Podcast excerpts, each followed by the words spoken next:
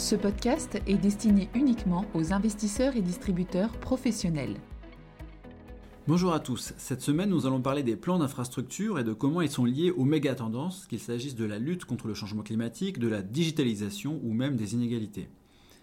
Il est très probable que nous parlions beaucoup d'investissements en infrastructure dans les semaines dans les mois qui arrivent. Aux États-Unis, un plan de soutien budgétaire de 1900 milliards de dollars vient d'être adopté la prochaine étape pour l'administration Biden est de travailler un énorme plan d'infrastructure et les montants évoqués vont de 2000 à 4000 milliards de dollars. Dans l'Union européenne, le plan de relance Next Generation EU prévoit 750 milliards d'euros de dépenses. Alors c'est vrai qu'il ne s'agit pas d'un plan d'infrastructure à part entière, mais il comprendra beaucoup d'investissements en infrastructure. Sur les années qui ont précédé la crise Covid, l'une des thèses en vogue était que nous, nous trouvions désormais dans une phase de stagnation séculaire, c'est-à-dire une phase de croissance économique structurellement faible, notamment à cause de facteurs démographiques, de la montée des inégalités et de la plus faible progression des gains en termes d'éducation. Larry Summers, ancien secrétaire du Trésor de Bill Clinton et qui a beaucoup travaillé sur le concept de stagnation séculaire, a insisté au fil des années sur le fait que l'un des moyens de sortir justement de la stagnation séculaire était d'investir massivement dans les infrastructures, mais aussi dans l'éducation et la recherche-développement.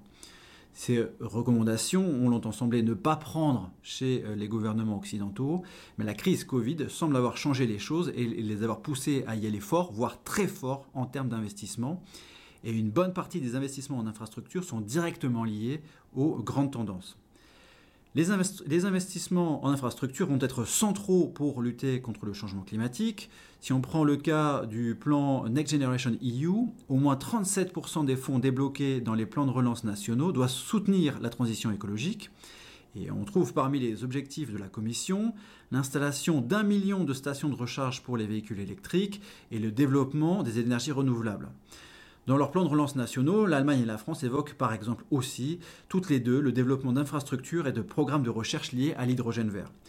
Aux États-Unis, Joe Biden avait évoqué durant sa campagne électorale un plan d'infrastructure Build Back Better de 2000 milliards de dollars, centré euh, notamment sur les énergies vertes, avec l'objectif que 100% de la production d'électricité soit décarbonée d'ici 2035. Et pour rappel, le nucléaire et le renouvelable ne représentaient que 37% de la production d'électricité en 2019 aux États-Unis. Et du côté américain, on trouve aussi l'objectif d'installer 500 000 stations de recharge pour les véhicules électriques. Une autre grande priorité des plans de relance sera la digitalisation de l'économie. Dans le cadre du plan de relance euh, Next Generation EU, au moins 20% des fonds des plans nationaux doivent contribuer à la transition digitale. Et ce qui est intéressant dans ce plan, comme dans le plan Build Back Better de, de Biden, c'est que l'un des objectifs est de réduire la fracture numérique entre les territoires, mais aussi entre les classes sociales. Et l'objectif des deux côtés de l'Atlantique est d'étendre la, la fourniture d'accès Internet et d'en améliorer la qualité. En Europe, on trouve aussi l'idée du financement de formation centrée sur les compétences numériques, mais aussi du financement de la recherche et développement dans des domaines tels que la cybersécurité et l'intelligence artificielle. En conclusion, on le voit bien, les programmes d'investissement en infrastructure mis en place par les gouvernements européens et américains vont changer la donne de façon radicale pour les méga tendances sur les années à venir, et l'exécution de ces programmes sera donc à suivre de très près pour les investisseurs. Merci et à la semaine prochaine. Communication promotionnelle non contractuelle. Les commentaires et analyses reflètent l'opinion de CPRAM sur les marchés et leur évolution en fonction des informations connues à ce jour.